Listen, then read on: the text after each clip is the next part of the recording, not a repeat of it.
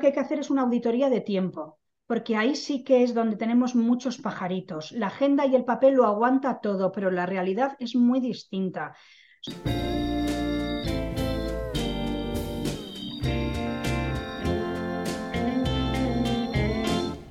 Hola, ¿cómo estáis? Soy Josefina Llargués. Bienvenidos a Mi Espacio de Salud, un podcast dedicado al bienestar.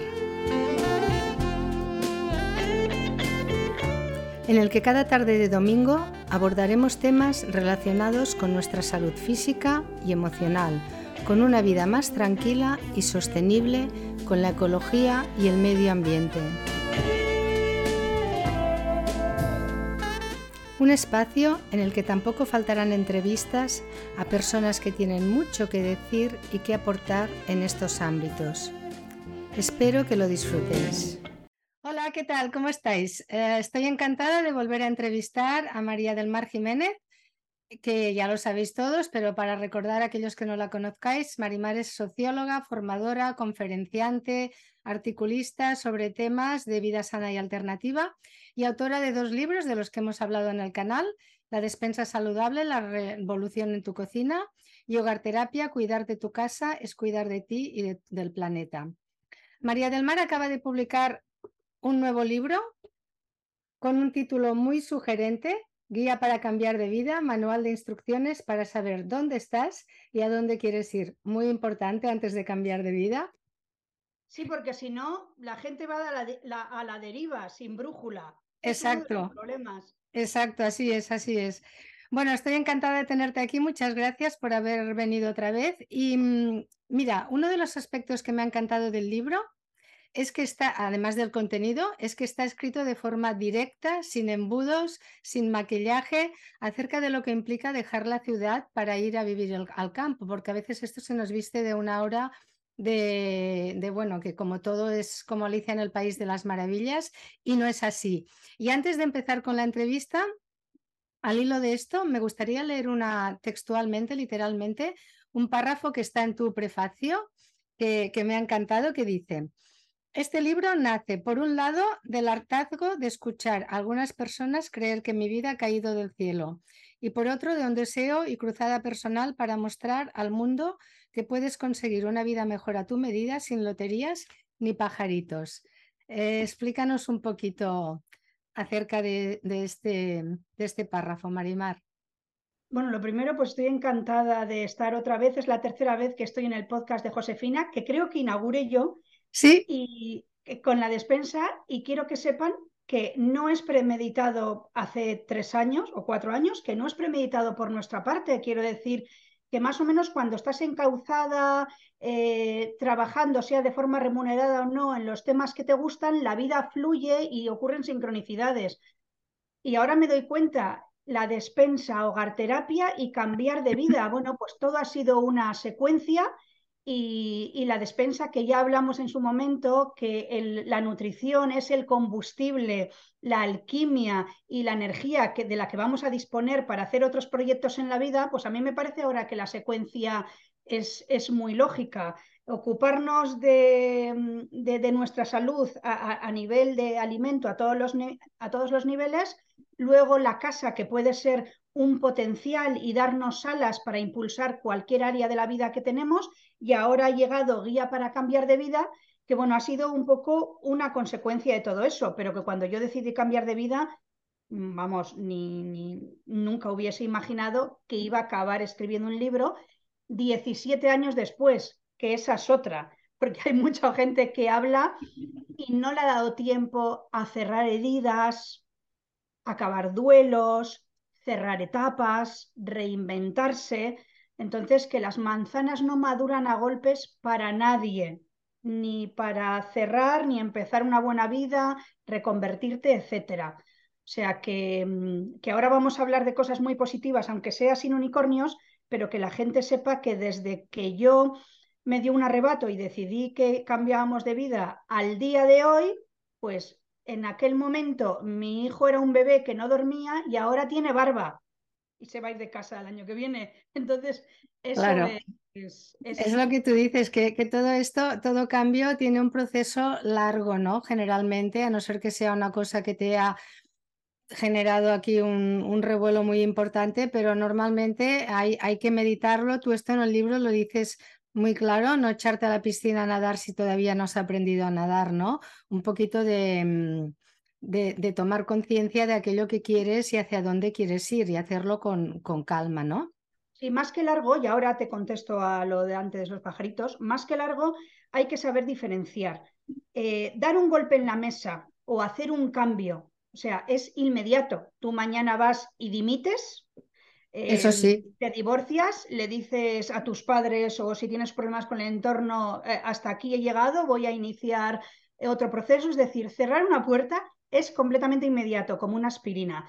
Pero reconstruirte, sobre todo profesionalmente, y depende qué puerta has cerrado, volver a obtener los mismos ingresos o más, eso lleva un tiempo yo suelo decir, la vida no es una aspirina, depende. O sea, puede ser, hay cambios de vida que son inmediatos, hasta aquí he llegado, pero depende de lo que aspires a después. Y si tienes un plan B eh, y, según el camino que, toque, eso ya es eh, sembrar, primero hay que sembrar para antes recoger, pero no todos los caminos, o sea, los cambios de vida tienen que ser largos, hay algunos inmediatos, si implica una reinvención de ti misma, descubrir qué te gusta, a qué te apasiona, porque no lo sabes en ese momento, ni a los 30, ni a los 40, ni a los 50. Y sobre todo, formarte en la nueva profesión, es decir, no que dejas un trabajo A y te vas a otro con mejores condiciones, pero del mismo sector.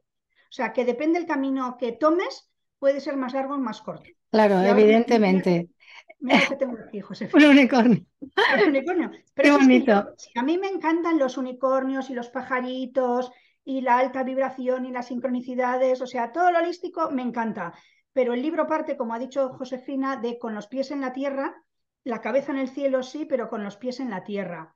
Claro. Esto es muy importante, esa conexión cielo-tierra es básica, ¿no? Para no, para tomar decisiones, porque, porque la pastilla para ser feliz, que creo que esto tú lo comentas también en el libro, es tomar decisiones. Pero claro, a veces pueden ser decisiones atolondradas, pero otras veces hay que meditarlas un poquito, como me imagino en tu caso, bueno, fue el nacimiento de tu hijo y que os planteasteis tú y Ángel una serie de, de cuestiones sobre, sobre temas sobre todo de crianza, ¿no? Me imagino, del niño. Bueno, fue cuando tenía un año, no fue justo el nacimiento, bueno, pero que, es, que coincide con el puerperio de dos años. Mm, ahora te lo cuento, porque para así ah, que tú has dicho que el libro no tiene medias tintas.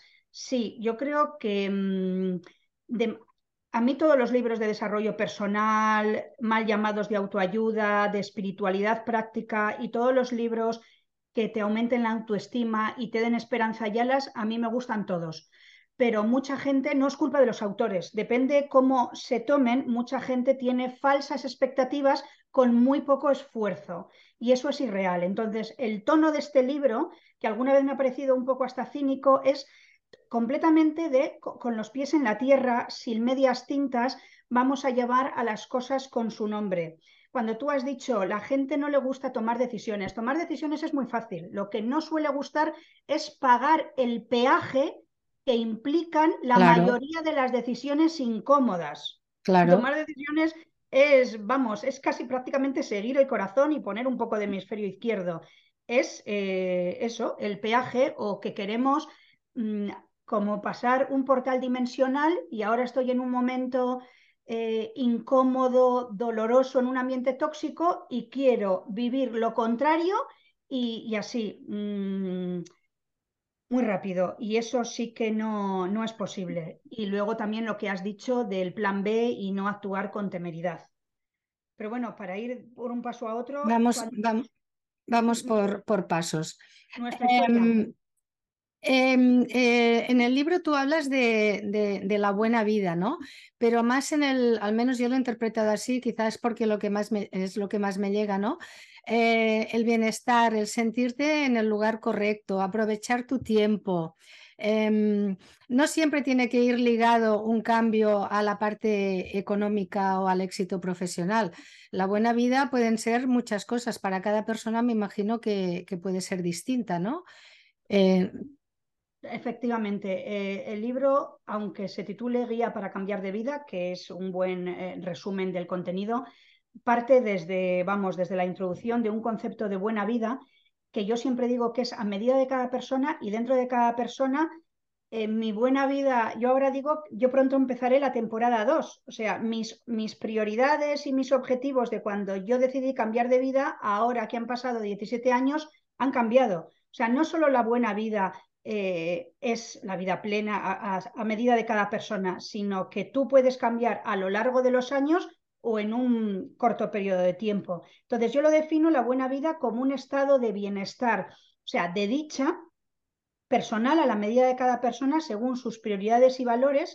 Y esta buena vida es totalmente alcanzable y realista si la defines bien y te lo propones. O sea, si aterrizas las ideas fantasiosas que tú has dicho al principio de la cita de pajaritos, porque jo, me encantaría, yo vivo en, la montaña, jo, qué gozada, cuando me jubile, pues yo también quiero vivir en el monte y escuchar pajaritos. Entonces tú dices, eh, seguro, primero, mm, los excrementos de los pajaritos, ¿ves? Para los excrementos de las golondrinas, vencejos y palomas son muy difíciles de quitar y a veces hay temporadas que están llenos.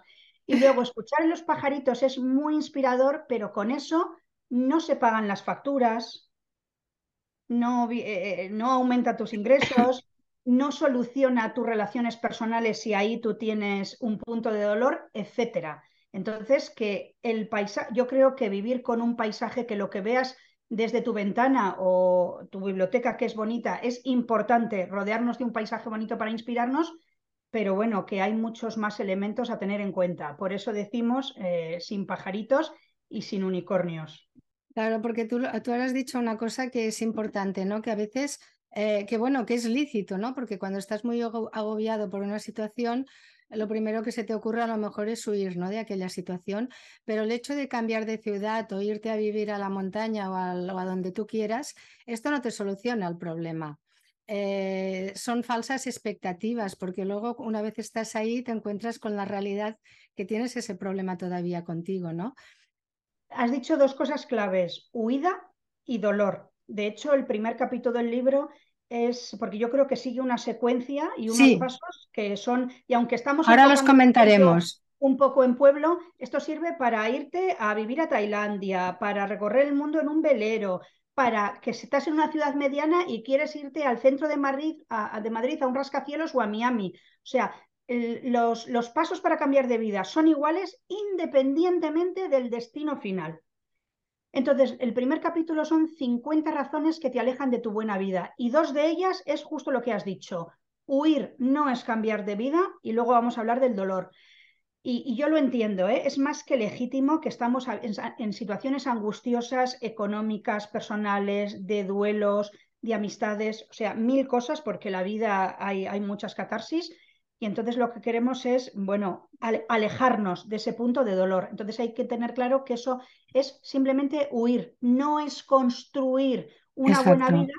Probablemente que ni siquiera te has planteado cuáles son cuál es mi brújula, qué mapa tengo, cuáles son... Si tu prioridad en ese momento es alejarme de ese ambiente tóxico, de ese dolor, de una situación angustiosa. A veces se puede porque está en tus manos y otra no, porque depende de otras personas. Entonces hay una frase, hay un dicho muy famoso que es, Señor, dame serenidad para aceptar aquello que no puedo cambiar, valor para cambiar lo que está en mis manos y sabiduría o discernimiento para entender la diferencia quien siempre huye, porque hay gente, es un patrón, lo mismo para encontrar malas parejas, es un patrón, quien siempre está huyendo, al final, le, si no mm, eh, cierras, o sea, solucionas ese problema o lo transmutas o pasas página, pero de una forma u otra, si no cierras esa situación dolorosa, te va a perseguir, te vayas al pueblo mm, o te vayas a, una cala en Ibiza. Exactamente, exactamente, así es, así es. Huir y construir una buena vida son, son distintos. Y lo otro es compatible. es el dolor, yo lo llamo eh, prebuena vida. Hay, hay una fase de prebuena vida que es cuando estamos en un pozo, por puro enamoramiento, ¿eh? Es, y mm, entonces cuando estamos en el fondo del pozo, para mí eso no es, primero, mm, igual necesitas terapia o ayuda profesional o, o salir del pozo. Y cuando tengas, o sea, es como si estuviésemos rodeadas de agua. Cuando tengas la cabeza fuera del agua, ya puedes pensar en construirte la buena vida. Claro, cuando puedas respirar, ¿no? Sí, Primero hay que respirar. Exacto. con mucha ansiedad, eh, a veces se necesita tratamiento médico o emocional o no, simplemente un tiempo para salir del pozo de esa situación. Entonces, está muy bien que lo hayamos matizado. Las huidas no son cambios de vida y en una situación realmente mm, frágil hay que solucionarla, transmutarla o poner punto y final y luego ya empezamos el camino hacia una mejor vida. Exactamente. Mira, vamos a comentar así un poco rápido los capítulos, porque el libro está estructurado en 10 capítulos y además después hay un cuaderno de ruta hacia tu buena vida. O sea que yo creo que es un libro que no te permite casi espacio para equivocarte, porque es que lo das todo súper mm, detallado, todos los pasos, todas las opciones que tiene una persona. Los primeros eh, cuatro capítulos. Josefina, sí doy espacio para equivocarse, pero no doy espacio para que se quejen. Eso sí. Si se lee el libro de, verdad, independientemente que luego haga, haga la hoja de ruta o no, ya no puedo decir yo no puedo esto. Ya tiene que cambiar me gustaría vivir en el monte o en la playa como Marimar, pero no estoy dispuesta a tomar ciertas decisiones o a tomar ciertas renuncias, o no estoy dispuesta en el corto plazo, voy a buscar mi plan B. Entonces, sí que hay margen de error y de abrirse a la vida, pero ya no hay margen de queja en lo que depende de nuestras manos. Exactamente, error evidentemente que sí, porque tú nunca sabes lo que te va a deparar la vida, ¿no? Estés donde estés. Pero sí que es verdad, es que está súper bien estructurado y me ha llamado mucho la atención porque libros de autoayuda tan bien estructurados, al menos los que yo haya podido leer, no, no los he visto. Y ahí mm, te aconseja, te guía para tomar las decisiones que tengas que tomar y luego ya, ya veremos lo que te trae la vida, ¿no? Y los cuatro primeros capítulos bueno, tienes que hacer una auditoría de tu vida en el tercero, que esto es muy importante, tomar decisiones acertadas, qué hacer antes de decidir, eh, durante la decisión, después de decidir. Te plantea 30 escenarios posibles en tu vida, bueno, plan de acción, es que muchísimas cosas, es súper, súper completo, ¿no? Y, al hilo de lo que estabas tú comentando ahora, que en el libro citas a Jim Rohn, con una frase de él que dice, la gente no consigue resultados porque prefiere hacer lo cómodo a lo necesario, ¿no? En este caso, tú, no, tú das lo necesario y la persona después ya tiene que hacer su trabajo, ¿no? Para conseguirlo. Sí, sí, es que si, si siembras poco, recoges poco. O sea, es que el cambio de vida y la huerta son muy parecidos. O sea, si tú quieres fresas, no tienes que sembrar limones. Entonces, y aún así hay factores, tanto en la huerta, que se lo digan ahora las comunidades que están con, con lluvias y que lo pueden perder, aunque tú siembres bien, aunque tengamos el timón en nuestras manos y sepamos las coordenadas y demos los pasos correctos, hay agentes externos que influyen. Simplemente que si nosotros llevamos el timón, vamos, vamos, si, si no llegamos cuando nos lo marcamos, pues será después pero es una vida mucho más consciente y coherente y alineada contigo que el que ni siquiera ha cogido el timón, que va completamente a la deriva, en la rueda del hámster o no. Y luego también lo has dicho, o sea, sembrar bien para, o sea, sembrar lo que quieres recoger. Yo no soy partidaria de muchas personas que esperan a la jubilación o a la lotería, o sea, a, a factores externos y que, que venga caído del cielo para mejorar su vida, porque yo no creo bueno, y es que es como la ley de la gravedad, energéticamente es así. Tú no puedes sembrar eh, queja, eh, amargura y malestar en tu día a día y esperar que a 20 años vista vas a conseguir bienestar y calma y satisfacción. Pero ¿cómo puede ser? De hecho, dicen, la queja es como un coche sin ruedas, no te llevará a ninguna parte. Por eso yo creo que hay que hacerse ahí consciente, por eso yo defiendo mucho la buena vida en el día a día. Em, Yo también. La vida es un día en miniatura. Entonces, tú has dicho cada una, o sea, la gente suele aspirar a chalet, piscina o normalmente tiempo, solo que el tiempo también implica, pues ingresos y una serie, una serie de elementos.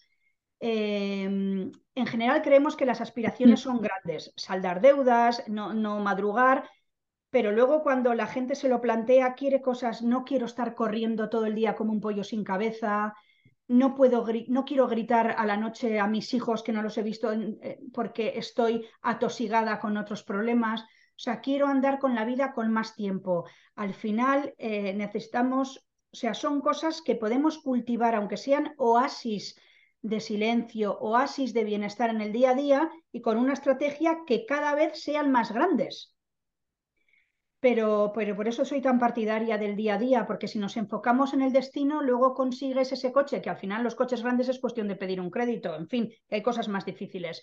Que eh, si tus metas son solo materiales, cuando las consigues, que es mucho más sensato y además mucho más fértil, mucho más productivo, potenciar un día, una buena vida diaria que, que bueno, que dejarlo ahí eh, para una meta muy grande que es la frase de Seth Godin, eh, en vez de soñar con tus próximas vacaciones, construye una vida de la que no quieres escapar. O sea, Exacto. fijar más las neuronas en estar mejor, o sea, en no tener que suspirar, delegarlo todo a 15 días en agosto, quien tenga, porque luego te digan que va mal la empresa o, han cerrado el crucero o cualquier cosa, ¿y qué vas a hacer? ¿Ponerte a llorar? Claro, para, para, mí, y creo que en esto coincidimos, es cuando, cuando por la noche, cuando acaba el día, pensar que ha sido un buen día, ¿no? Y a lo mejor alguien te pregunta, ¿y qué has hecho? Pues no he hecho nada especial.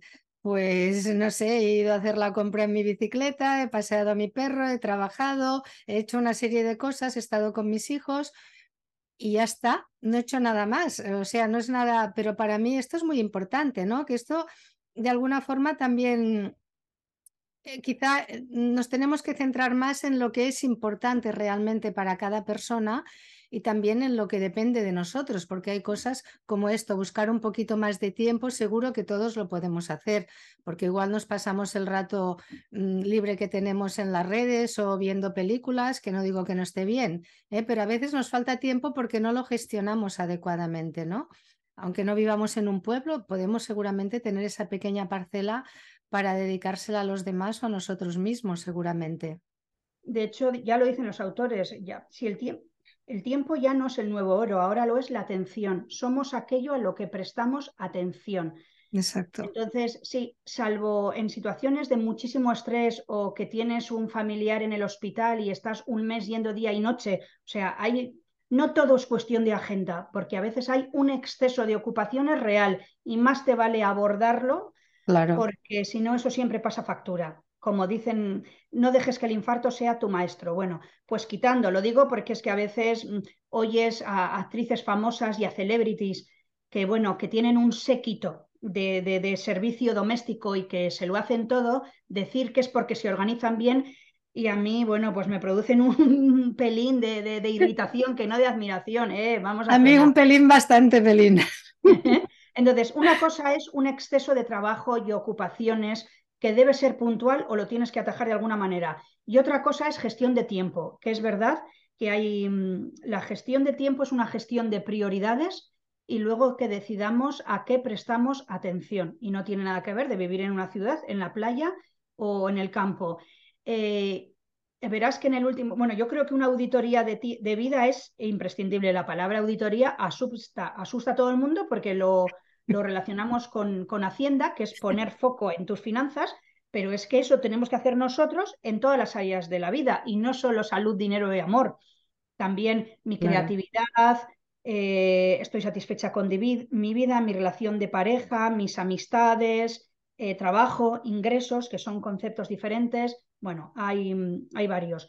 Y lo primero que hay que hacer es una auditoría de tiempo porque ahí sí que es donde tenemos muchos pajaritos. La agenda y el papel lo aguanta todo, pero la realidad es muy distinta, sobre todo en las personas que trabajan a tiempo completo y, mm, y jornada, o sea, a tiempo completo, eso, a tiempo completo y mm, de ocho horas, que son menos de las que creemos. Quiero decir, que todo el mundo lloriquea, que no me da la vida, pero no voy a decir cómo, cómo están las estadísticas, con lo cual hay mucha gente que se queja y no depende de un trabajo remunerado fuera de casa de ocho horas. Bueno, entonces si quitamos el tiempo de trabajo u ocupaciones, el tiempo de comer, el tiempo de dormir, eh, el tiempo de extraescolares o dedicarlo a lo que queramos, a cultivar tulipanes, a pasear a los perros, y vemos de qué tiempo real disponemos para nosotras, para el autocuidado y la buena vida y con energía, porque de 10 a 11 de la noche no me vale, porque tú vamos, te estás arrastrando.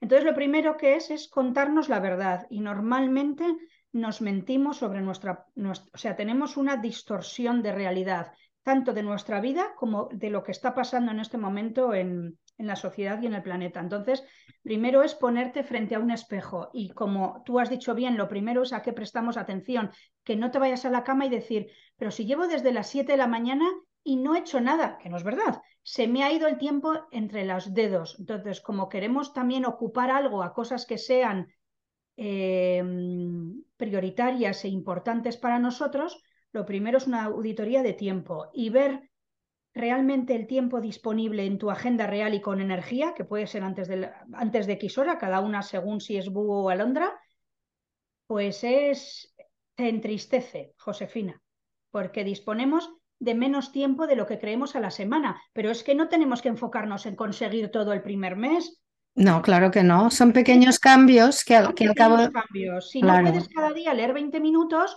pues hazlo el sábado una hora. Entonces, si consigues, si es tu objetivo, pues no podrás leer un libro a la semana, pero sí un libro al mes. Si no, se van posponiendo los proyectos. Pero esa siembra es, hay una frase, es la lluvia fértil la que hace, es la lluvia suave la que hace crecer las flores, no los truenos. Son esos es que es así. los que van a conseguir grandes resultados. Es así, y, justo con lo que estabas comentando antes, ¿no? De no esperar a la jubilación o cuando tenga dinero, tal, porque, bueno, en primer lugar no sabemos si vamos a estar vivos en ese momento, ¿no? Eh, esto también es importante tenerlo en cuenta. Posponemos, posponemos y luego ese momento a lo mejor no nos llega, ¿no? Eh, por ello, mm, y es verdad que hacer cambios a veces cuando son un poco importantes no, no estamos hablando solo de buscar eh, un poquito de tiempo en nuestro día a día, sino hacer un cambio importante, ¿no? Nos hace sentir miedo, pero, pero esto es, es normal. Em, si, si el miedo te paraliza, que esto tú creo que también lo comentas en el, en el libro, quizás que no deseabas realmente ese cambio, ¿no? Porque cuando de verdad lo quieres, tú le pones ahí toda la carne en el asador para, para conseguirlo. Bueno, los miedos, mm, bienvenidos sean, porque los miedos van a hacer que analicemos mejor las cosas y que hagamos un plan B o que, le busquemos solución, si es que tiene. Y si no lo tiene, pues también hay que trascender eso. Entonces, de hecho, en, en, las 50 razones que te alejan de tu buena vida, hay un capítulo que es la fiesta de miedos. Miedo a fracasar, miedo a empezar de cero, miedo al que dirán, eh, miedo a eclipsar a alguien. O sea, yo he descubierto miedos que, que le afectan a personas y a mí me parece bastante sorprendente. O sea, hay una orgía de miedos, algunos son completamente falsos, o sea, es cuestión de analizarlos. Miedo a no ser capaz, con lo cual ahí hay un trabajo. Primero, analizar si es realista. O sea, yo no puedo ser, bueno, si rubia puedo ser, pero yo con lo, no puedo medir ahora un 80. O sea, hay cosas que no son realistas. ¿eh? o, tengo una edad que ya es tarde para em, gestar una familia eh, biológica personal. O sea, hay que, ver lo que, em, que, que, tus metas sean eh, realistas y coherentes con tus valores. Entonces, que hay miedos que nos ayudan a eso, a, a trazar, eh, a trazar mejor los planes. Claro, porque, perdona. Sí, que sí, y si es, y a veces es eh, no me siento capaz, pues hay que hacer un trabajo antes de autoestima. Exacto, es lo que te iba a comentar. Unos, puntos antes, pero los miedos bienvenidos sean porque nos van a mejorar nuestro análisis. Exactamente. Miedo a empezar de cero, es imposible. O sea, yo lo entiendo, ¿eh? yo que eh, dejé un trabajo remunerado y en ese momento exitoso con 36 años y luego nos reinventamos, pero tú empiezas de cero eh, porque cambias de sector o lo que quieras, pero no empiezas de, cero porque tomes la decisión a los 25, a los 50 o las 70, tú tienes un bagaje y una experiencia increíble detrás. O sea, nunca empiezas de cero porque no te, te retrotraes a la infancia. Y si hablamos de estatus y, y otra serie de cosas, pues claro, depende del cambio que hagas, es algo que tienes que asumir. Pero normalmente cuando tú pierdes estatus eh, o dinero, em, es una renuncia que no te importa, porque tú ganas algo que vale mucho más, que puede ser eh, salud, tiempo con los tuyos, escuchar tu corazón. O sea, que es sarna con gusto, no pica. Y, de, verdad que, No pica. Y además es un tiempo que tienes que lo puedes invertir en aquello que tú anhelas, ¿no? Conseguir.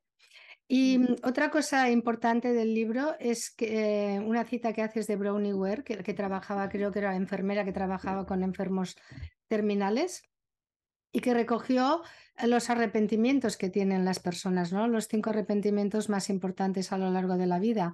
Y creo que esto es lo que, lo que deberíamos intentar evitar de todas, todas, ¿no? Que esos arrepentimientos que son tan comunes en la mayoría de personas no sucedan a nosotros, ¿no? Hay que poner antes las herramientas para, para que esto no nos pase, ¿no?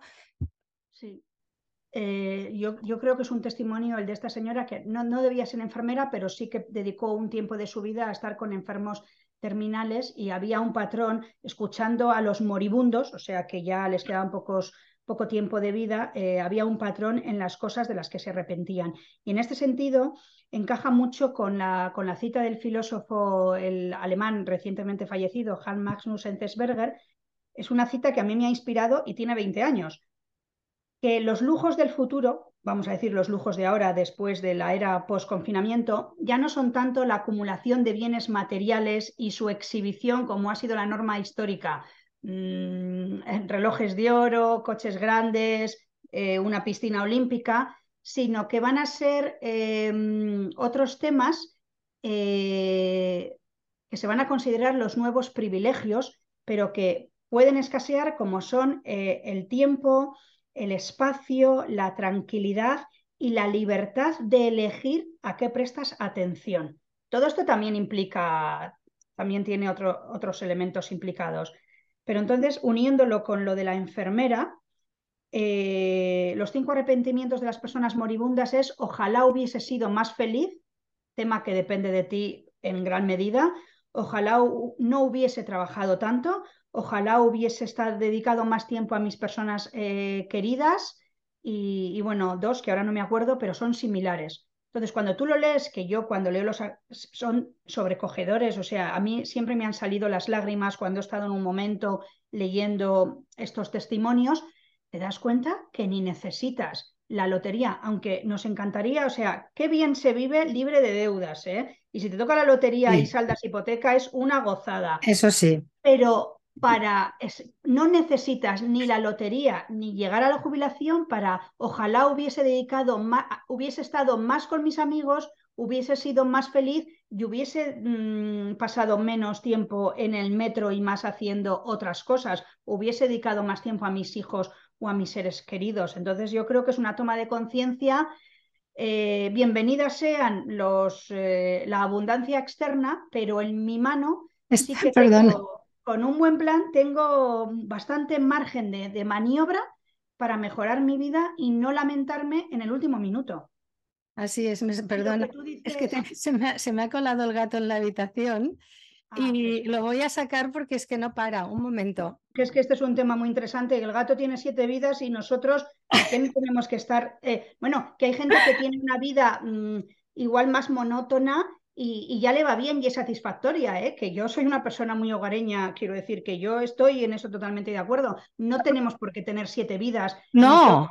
Acabar en la operación vikingo. De hecho, hay gente que me escribía porque la precuela de este libro es una formación que tenemos, Destino tu buena vida, y me decían, Marimar, yo ya tengo un trabajo que me gusta, o estoy jubilada, o me queda poco tiempo para jubilarme y ya me va bien, y, tampoco quiero cambiar de casa y de marido. ¿Yo puedo hacer la buena vida? Por supuesto. Y Hombre, claro. Yo le, llamo ese legado o diamante. Tú no tienes que cambiar las circunstancias externas, que es lo que suele ser lo más incómodo. Sí. cambiar tu fuente de ingresos, aumentarlo, lugar de residencia. Como tú ya tienes eso satisfactorio para ti, tú puedes dedicarte al bienestar, a la creatividad, a dejar un legado, a pulirte como un diamante.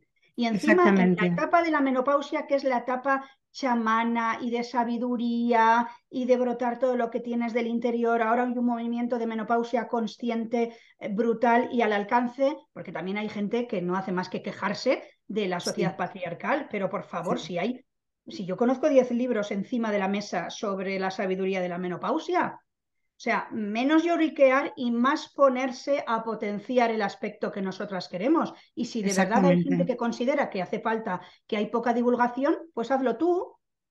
Si es que, ¿cómo vamos a delegar bueno, sí, no. bueno, es que es lo que comentabas antes al principio, ¿no? Que vivimos un poco instalados en la cultura de la queja, porque quejarse es muy fácil.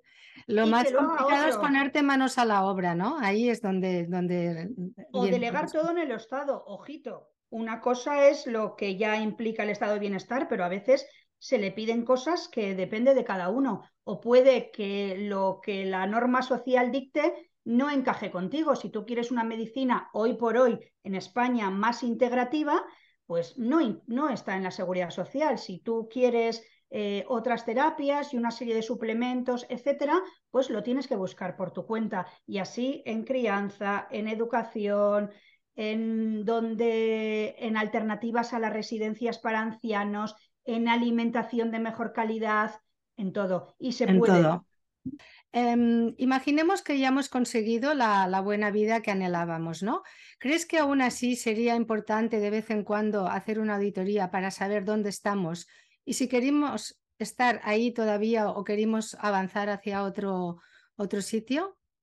Bueno, por supuesto, mientras, mientras haya respiración, hay vida y hay un camino de buena vida, porque además hemos dicho que cada día es una vida en miniatura. Entonces, las auditorías de la vida, si las haces, hay que revisarlas de vez en cuando, porque es que tú, vamos, aunque no cambien las cosas externas, a nivel de trabajo, de pareja, de hijos que crecen, de que ya, a ti ya no te apetece hacer ganchillo, ahora te da por el lettering o, o ir a nadar, o sea, mil cosas, o cambias de alimentación, engordas una talla, o sea, siempre está bien revisar para no caer en otra rueda de hámster. Pero independientemente de la auditoría de vida, que ya son palabras mayores y hay que analizar varias áreas, yo a todo el mundo recomendaría una cada, cada final de año o cada final de ciclo, que puede ser de San Juan a San Juan, quiero decir que eso no importa, o cada año y medio, que hagan una revisión del año anterior. Que te, lo, lo tengo explicado en el libro, son unas preguntitas eh, breves, yo creo que va muy bien y también a, los que les da un poco de, no miedo, pero sino de, de respeto, porque consideran que una... Hay gente que no quiere hacer una auditoría de vida porque sabe que se va a encontrar frente al espejo de, tomas, de temas que no quiere enfrentarse, sea de su propia salud, de relación a otros, etcétera. ¿eh? solo que en eso ya tú y yo ya recomendamos, o sea, lo que hay debajo de la alfombra va a salir. Y en estos tiempos de cambio de paradigma, todo brota, la pus brota con una rapidez que más vale que tú te enfrentes a, la sombra antes de que te venga bocajarro. Pero bueno, allá esto cada uno.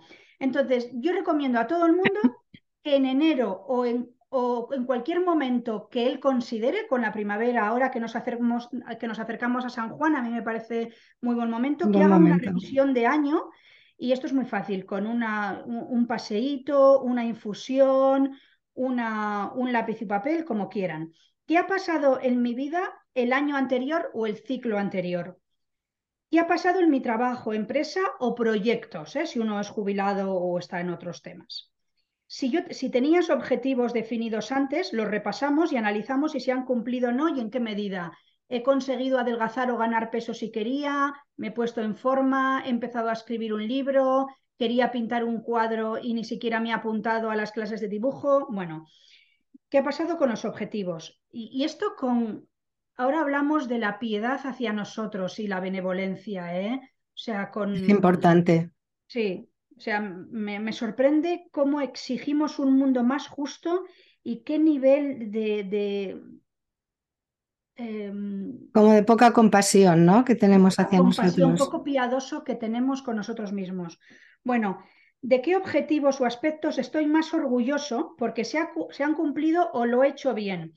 Nos felicitamos por ello, vamos, que nos vamos de cena al cine o nos damos un homenaje y mucho mejor eso, celebramos los, los, logros que hemos conseguido porque nos lo merecemos y seguro que en el ciclo de un año algo habremos logrado. ¿Qué elementos no se han cumplido o manifestado como nos hubieran gustado y sobre todo cuáles creemos que han sido los motivos? A veces los podemos detectar nosotros y otras veces no, eso ya se ve. Em, a qué dificultades me he enfrentado el año pasado. Porque normalmente cuando vemos, José ha puesto malo fulanito, todo lo que he tenido que hacer, ha habido bajas en el trabajo y he tenido que hacer el doble. O sea, cuando vemos las dificultades que hemos tenido y cómo lo hemos superado, nos sorprendemos porque no hemos reconocido nuestra valía. ¿Qué he aprendido de todo ello, de esas dificultades? ¿Qué haría ahora diferente con lo que sé y con lo que he aprendido? ¿Qué elementos elimino para mis próximos objetivos, si hubiese alguno? ¿Y qué elementos rescato y mantengo para el siguiente análisis? Bueno, cada uno que le adapte. Y esto, eh, mi amiga Cristina Romero dice la frecuencia de la benevolencia. Somos bastante injustas y, bastante... El nivel de autoexigencia y perfeccionismo es demasiado alto, es irreal para con nosotras mismas. O sea, me sorprende que exijamos una serie como es arriba, es abajo. Exacto. Estamos exigiendo cosas que no... Eh, le llama la frecuencia de la, de la benevolencia. Entonces yo creo que esto, y para la buena vida, también va de fábula. O sea, que, que nos lo, aunque estemos muy lejos, nuestra vida actual está muy lejos de aquella a la que aspiramos, de nuestros sueños, que nosotros marquemos el calendario. Dicen los coaches, eh, sobrevaloramos lo que podemos hacer en el corto plazo, nos queremos, bueno, mm, queremos cambiarlo todo en, en medio año, pero infravaloramos lo que podemos hacer a medio o largo plazo si nos lo proponemos y lo vamos aterrizando poco a poco, con comodidad, ¿eh? sin sudar, si es que soy la primera que no me gusta sudar. Por eso hay que diferenciar entre sudar y dolor. Exactamente. caminar hay que caminar. Exactamente, caminar hay que caminar y tomar decisiones, como tú muy bien dices en el libro, y una vez tomada, quizá, como tú también comentas, es un buen momento de hacerla pública y de responsabilizarnos de ella, ¿no? Sí. El otro día leí una frase de Nietzsche que, me encantó porque eh, decía, la promesa es la memoria de la voluntad. Cuando tú te comprometes a algo, de alguna forma, sobre todo si te comprometes delante de otra persona, ¿no? Esto también te ayuda a reforzar la voluntad y seguir adelante porque te has comprometido. Y, quizás es importante, ¿no? Que una vez tomemos la decisión, también la compartamos porque es una forma también de, comprometernos, ¿no? ¿Cómo lo ves? Mm, bueno, creo que la responsabilidad es muy importante, de ahí la cultura de la queja es una falta de responsabilidad. También al trauma ya hay dolor, ¿eh? o sea que yo creo que llorar, llorar está muy bien, pero una vez que te has desahogado, o sea, una vez que le echas la culpa al jefe, al gobierno, a tus padres, em, al, destino, a, Dios, a, todo, y, y, una vez que has llorado, y si tienes que hacer, oye, terapia, constelaciones familiares, etcétera, que va bien hacerlo y sanar todo eso, pues ahí ya hay que responsabilizarse de lo que está en nuestras manos. Exactamente. lo que sí veo, hay que se me... Ah, sí, que esto de cambiar, a ver, que está muy bien el que quiera irse al Himalaya, hacer un máster de 3.000 euros de desarrollo personal. A mí la formación me parece maravillosa, pero no hay nada como intentar mejorar tu vida, o sea, cambio de vida o buena vida, o sea, eso sí que es desarrollo personal en movimiento. Si tú quieres mejorar tu vida, tienes que asumir responsabilidad, subir tu nivel de tolerancia a la frustración y no conseguir las cosas, ni como tú quieres, ni cuando tú quieres. Conocer tus límites y los de los demás, porque cuando uno cambia tu de, vida, ni te cuento lo que puede mover el entorno. De hecho, hay un capítulo en el libro sobre todo tus decisiones de vida, cómo afectan a tus padres biológicos, a tu pareja, a tus amigos, a tus hijos, o sea, no es lo mismo quien sea. Eh, conocer tus límites y los de los que te rodean, aceptar el enfado propio y ajeno y adquirir más confianza y más autocontrol. O sea, que yo les puedo, puedo asegurar a los lectores que quien quiera mejorar su vida va a hacer un máster. Pero vamos, em, Doy fe de ello. La verdad es que es un libro, yo creo que es 100% recomendable para alguien que quiera cambiar, cambiar su vida, ¿no? Y además al final del libro también tenéis un QR donde ahí podéis ampliar información de los diferentes capítulos y bueno, encontrar una cantidad de cosas impresionante.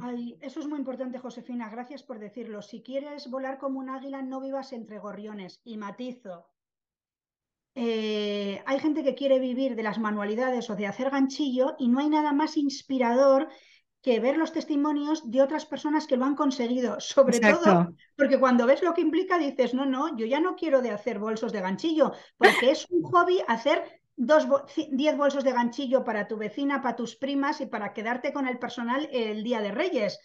Pero para vivir como único sueldo de hacer ganchillo, eso ya no es un hobby, es un negocio y tiene sus propias leyes. Entonces igual ya no te gusta tanto. Y además lo cuento porque yo que soy muy de novela romántica, yo tenía mitificado la profesión de las wedding planner.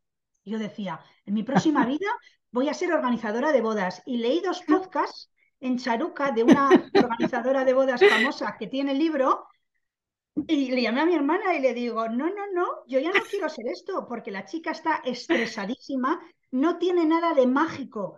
Todos los elementos a coordinar en una boda para quien lo, lo está ejecutando, cómo se pelea con los gremios, cuántos elementos que no están en tus manos como el tiempo y además a la chica le dio, cogió una enfermedad. Entonces, que no hay nada, entonces el QR es familias que han ido a vivir por el mundo en autocaravana. Hay así de testimonios y vídeos en YouTube. Míralos, te pueden reforzar y cosas que tú creías que era un freno, un límite, ah, pues esto es superable, pido una excedencia, alquilo mi piso, cómo lo han hecho durante el, ah, pues los meses en verano porque son profesores. Gente que ha dejado y se ha ido a un tipo monasterio o a vivir una vida muy frugal. Ahora hay un caso en España famoso de una presentadora que se ha ido varios años a vivir sin luz y agua, pues a, mí me parece muy inspirador. Yo no haría eso, pero sé que es posible algo más suave. Eh, gente que viaja por el mundo, que deja un trabajo mm, mm, de funcionario y bien remunerado y emprende algo. O sea, hay un montón de gente que se va al extranjero. La verdad es que qué suerte tenemos, Josefina, en vivir en estos tiempos, a, pesar de, de otras circunstancias, que si tú te quieres ir a Londres, hay un documental entre dos tierras, eh, fue durante la crisis del 2012, de españoles expatriados en otro país para que veamos lo que implica el duelo, otro clima, otro trabajo. O sea, que no es fácil. Esto es duro para mí, esto no es lo que quiero, pero igual dos años por currículum, por aprender el idioma, porque está mucho mejor remunerada esta profesión que en España.